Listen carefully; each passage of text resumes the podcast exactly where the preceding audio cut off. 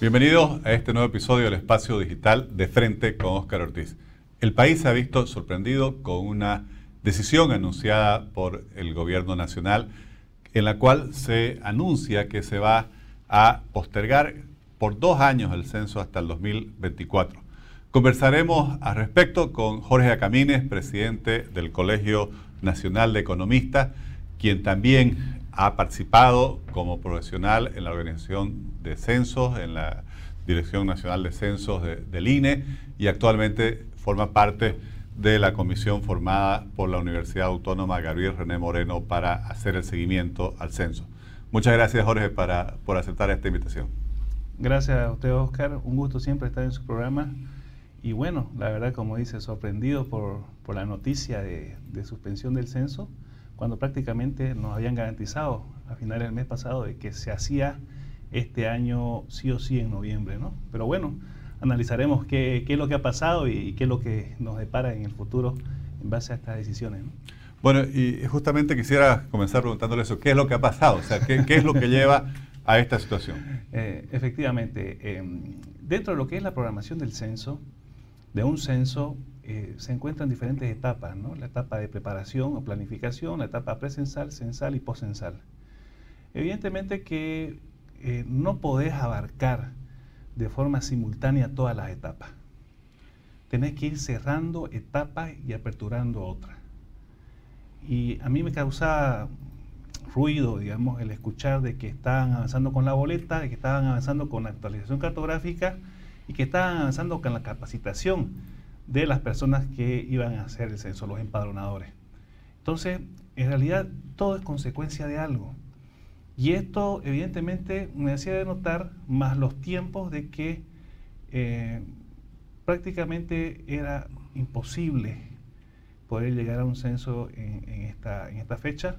Pero sin embargo, dejábamos eh, el beneficio de la duda, como se dice, en su momento también nosotros analizamos mucho el uso de la tecnología y estamos de acuerdo que la tecnología te puede ayudar o te podría ayudar a minimizar los tiempos.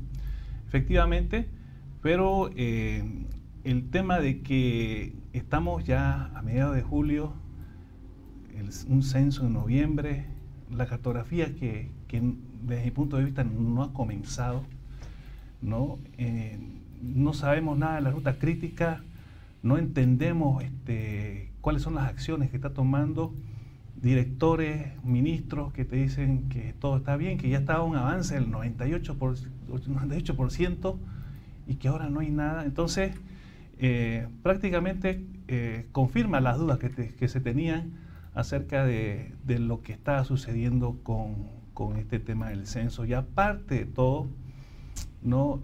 Eh, un problema principal o neurálgico, creo yo, es el financiamiento. Sin, dinero no puedes hacer nada. Pero se había anunciado que se ha obtenido un financiamiento internacional por más de 60 millones de dólares. Efectivamente, y, se tiene también el financiamiento de Plata, pero eso eh, han sido aprobados, el de Plata, si no me equivoco, ha sido aprobado en mayo o en junio de este año. Entonces, el, el tema de las etapas eh, en el censo, planificación presensal, censal y poscensal, va acompañada de un presupuesto y un financiamiento. Entonces, eh, el Estado Nacional históricamente eh, ha participado con un 10, 20% máximo del presupuesto para poder encarar. Después ha sido financiado por organismos internacionales y evidentemente esto te hace de que, de que si no tenés financiamiento, no podés este, empezar las actividades porque eso denota contratación de personal. Una, una de, las, de las dudas que nos, que nos dejó el anterior director del INE fue que dijo que iban a contratar 10.000 personas para la actualización cartográfica. Entonces, 10.000 personas contratadas, ¿en qué tiempo? Sabemos que la administración pública tiene sus tiempos para licitar, para contratar. Y aparte está hablando de 10.000 personas con un sueldo promedio de cuánto? De 6.000.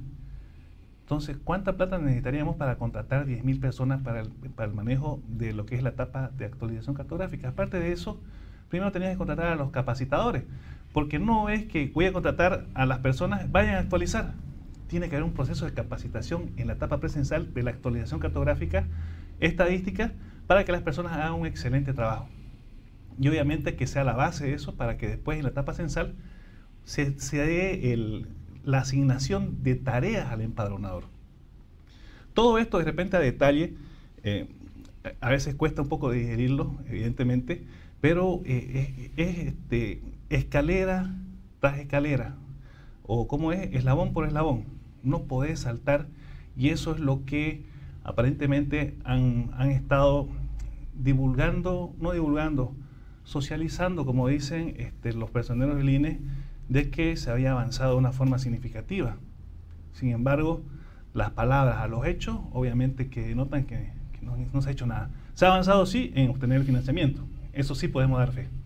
Pero en las otras etapas, que son las presensales, de, por lo menos de organización, no, no tenemos conocimiento y eso también denota la falta de claridad que tiene el INE para poder entregar esta información a la sociedad civil.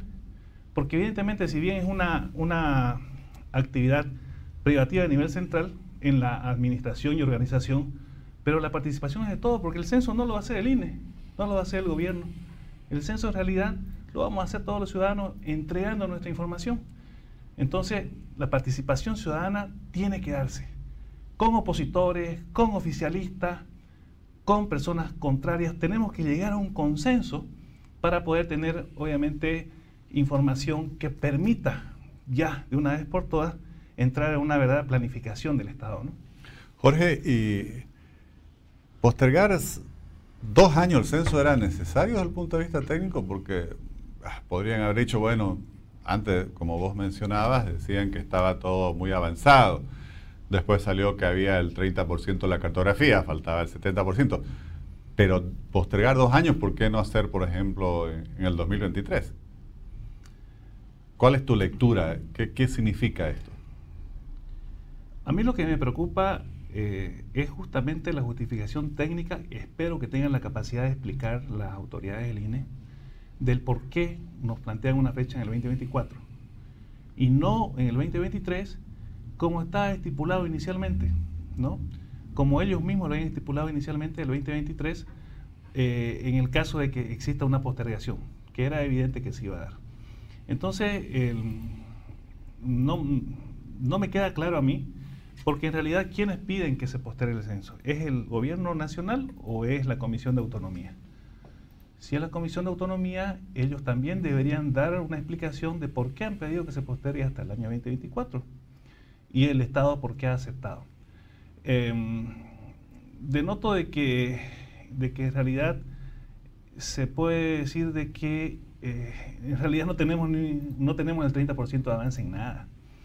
Yo creo que estamos en la etapa inicial, como se dice, ¿no? De repente sí tenemos, eh, tenemos una ruta crítica, tiene que haber, para que exista un financiamiento, tiene que entregarse a los organismos internacionales una planificación, un cronograma de actividades y evidentemente tiene que haber eh, el, registro ¿no? de eh, los gastos que se van a hacer o que se deben erogar para llevar adelante las diferentes etapas de un censo. Entonces, yo creo que las críticas sí la tienen y el tema de, de, llevarlo al 2024, en realidad lo que, lo que va a denotar es que es un año preelectoral, ¿no? de que los datos del censo, que generalmente son seis meses que se tardan en, obtenerlos o en saberlos oficialmente. No, oficialmente siempre han demorado más de un año. El, el, 2012. El, Preliminarmente creo que lo dan. En, en el 2001 se consiguió y se dieron datos preliminares, inclusive a los tres meses y a los seis meses se dio el, dato oficial. Obviamente que la entrega, la entrega ya como tal es en un año. ¿no? Y la aplicación es para la siguiente gestión. Entonces, imagínate vos, si vamos a tener un censo el 2024 y este, tenemos los datos un año después, como dicen ellos, como se hizo en el 2012, lo vamos a tener a mediados del 2025. Año electoral, no vamos a aplicar ¿no? Eh, los resultados para ninguna de las razones por las cuales se obtiene esta información.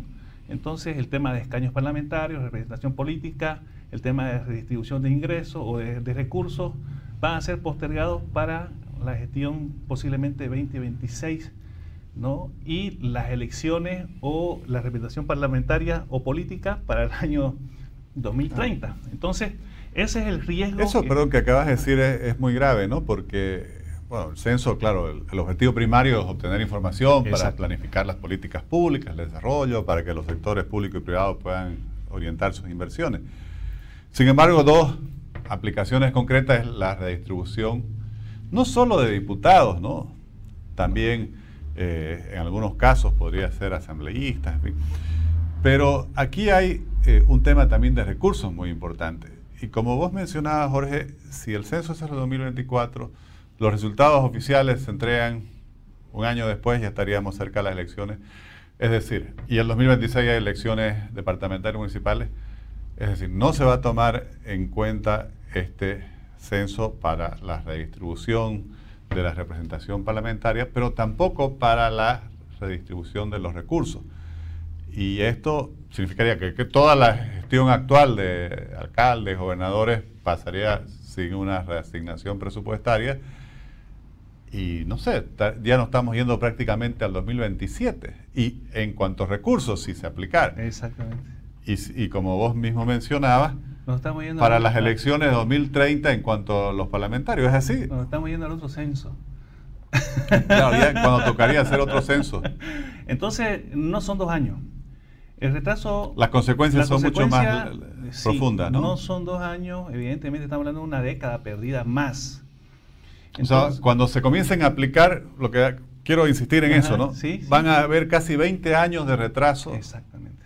Con relación a, la, realidad poblacional y demográfica de, de ese momento. Puntualizando, evidentemente el objetivo del censo es recabar información demográfica y de características de vivienda. Sobre la base de eso, estamos claros. Ahora, los resultados se aplican para muchas cosas. Planificación, redistribución de ingresos, representación política, digámoslo en general, para no caer solamente en diputados o senadores. Entonces, evidentemente que eh, para poder lanzar una fecha, yo creo que se tiene que tener bien estudiado este tema. Ahora, lo que yo recomiendo, evidentemente, es a todo el sector que no está de acuerdo con, este anuncio que ha hecho eh, el gobierno, es que se pueda plantear alternativas. De repente no solamente reclamar, sino decir, ¿sabes qué? Nosotros creemos que podemos tenerlo antes y tenemos que tenerlo antes de esta fecha. Para que del tiempo en la, en la etapa preelectoral de que se puedan hacer los ajustes necesarios. Prácticamente estamos hablando que el censo no podría pasar de junio del 2023. Un año. Y si hay el avance del 30%, eh, son los tiempos justos, ¿no? Que nos podría dar que, que tengamos información para el año 2023 y correr con todo el tema de plazo, antes de entrar al año preelectoral y evidentemente al año electoral. Si no se hace de esta forma, vamos a tener una década adicionalmente perdida, porque ya hemos perdido una década.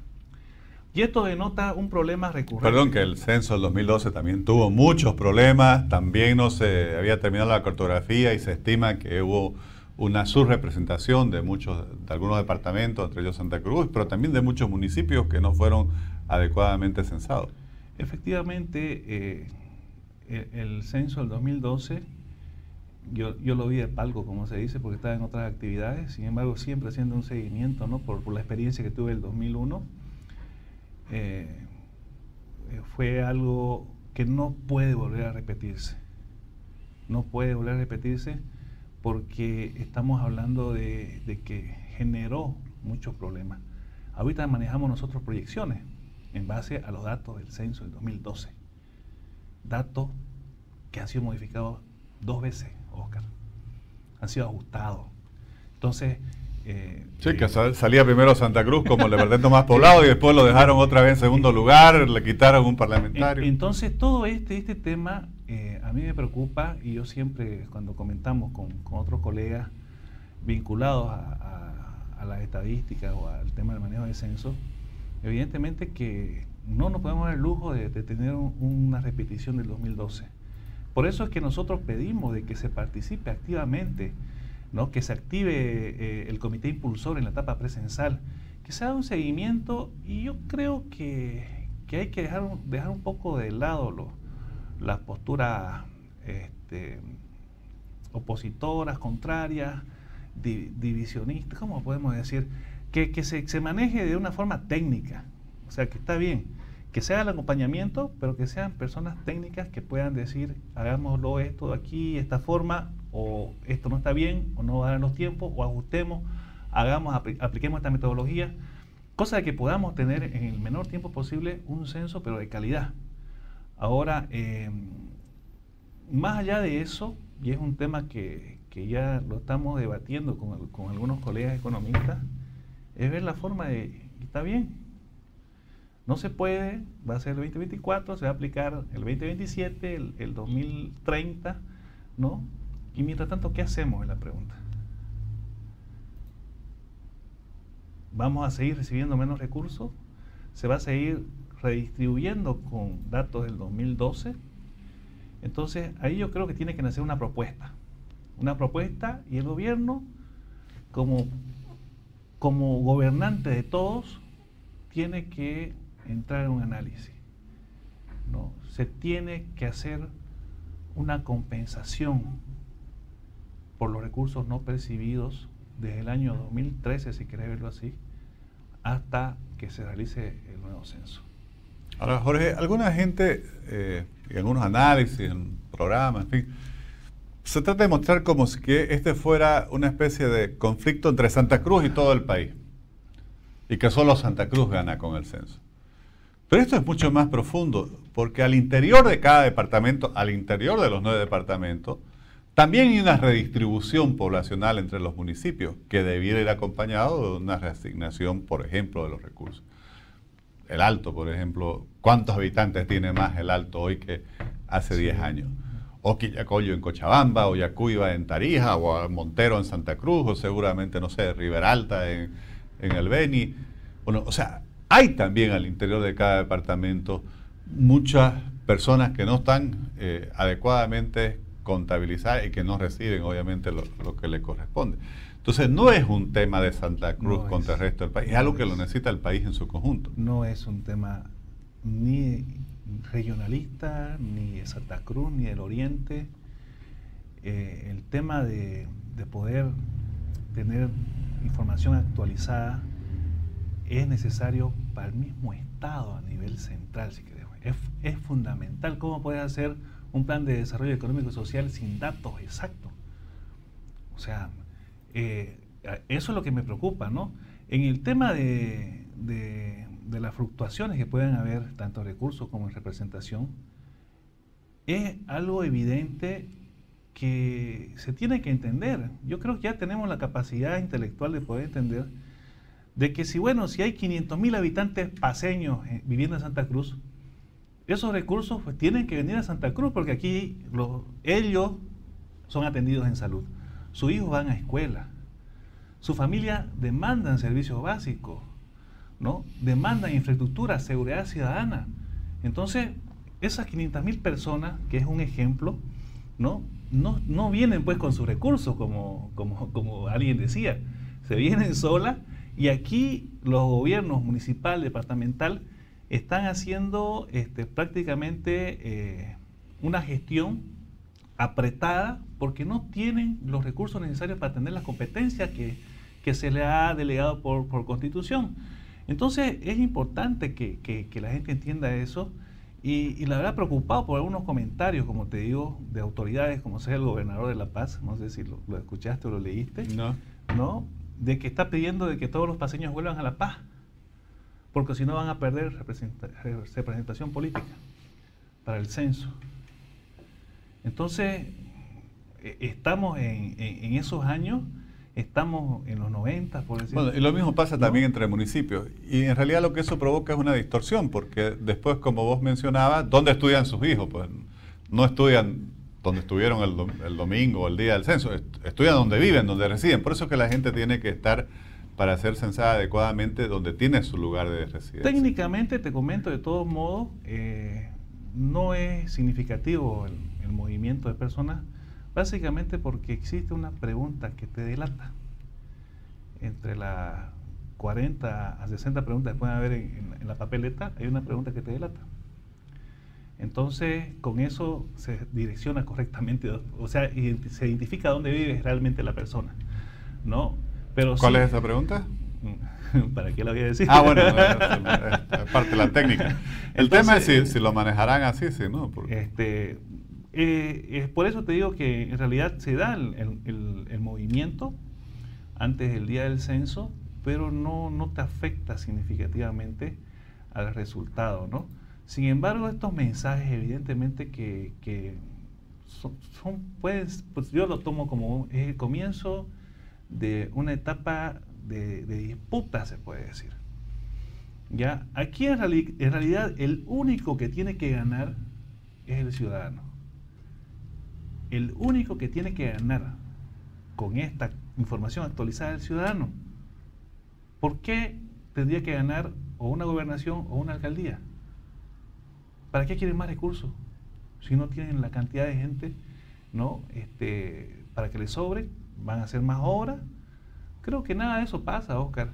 Entonces, eh, yo creo que, aquí hay, este, se aprovechan los políticos de la identidad que tienen las personas con su, con su municipio, con su, con su departamento. Entonces yo creo que lo que tenemos que pensar nosotros y el mensaje a la ciudadanía es que en el tema del censo el que va a ganar es el ciudadano, dando su información correcta en el lugar que corresponde, para que tengamos información que permita reajustar la planificación que se está haciendo en base a las necesidades que tiene la población. Y esto obviamente va a permitir de que, de que municipios grandes como Santa Cruz, como El Alto, como La Paz, puedan tener los recursos, o por lo menos tener los recursos que corresponden en cierta forma para poder atender a, la población que eh, se está viendo afectado. Peor con este, este, esta época de post, pandemia, donde evidentemente el mapa de pobreza y de extrema pobreza se ha reconfigurado. Entonces el censo nos va a permitir tener el dato exacto, real, de qué ha pasado, cómo se ha movido este mapa y obviamente que las políticas se generen para poder, en cierta forma, eh, devolver esos niveles que habíamos tenido eh, en cuanto a, los índices a bajar los índices de pobreza y extrema pobreza en el país. ¿no? Eso yo creo que es la base del censo y que tenemos que verlo y, dejar de lado el tema de cuánto pierde, cuánto gana este, las regiones, los departamentos, los, municipios, pero sí pensar en que los recursos tienen que llegar donde se los necesitan. ¿Sí? Y ese, ese, esa es la apuesta que nosotros como Comisión Técnica hemos hecho desde un comienzo, ¿no? de que eh, se pueda manejar una información transparente. ¿no? Dar lo que corresponde a quien corresponde. Evidentemente, primero pensar en el, en el paso inicial, que es que tengamos un censo lo antes posible. Después ya veremos el tema de, distribución.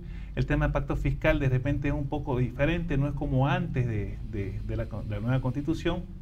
El tema de pacto fiscal va más que todo un tema de competencia, ¿no? pero al final los recursos por competencia igual van a recaer en una forma de cálculo que va a ser en base a la población.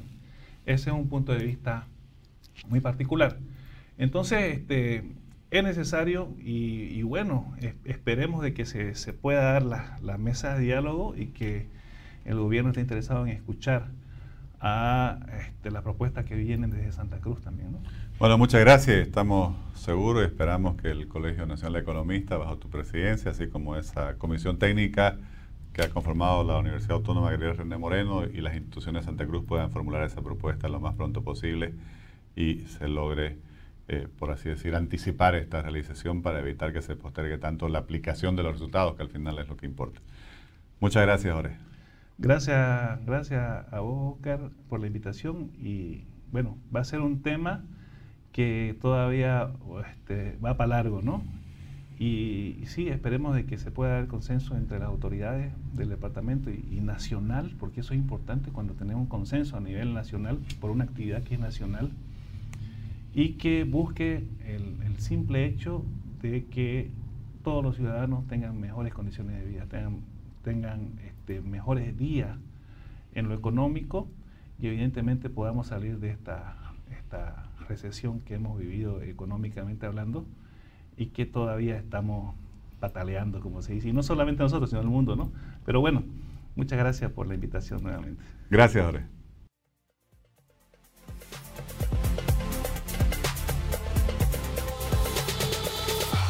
Definitivamente la postergación hasta el 2024 del Censo Nacional de Población y Vivienda, eh, por un lado refleja que yo creo que no hubo voluntad de avanzar eh, efectivamente en su organización, pero por otro lado también yo creo que muestra eh, un cálculo que busca postergar la aplicación de los resultados de este censo en los hechos prácticos para después de los dos comicios que vienen, los nacionales en el 2025 y los departamentales y municipales en el 2026, con lo cual eh, se está postergando no solo la necesidad de contar con esta información y que sea útil y oportuna para la planificación del desarrollo, sino también la representación política que corresponde y que obviamente tiene que estar en proporción a los ciudadanos, porque al final la representación parlamentaria es en función de los ciudadanos.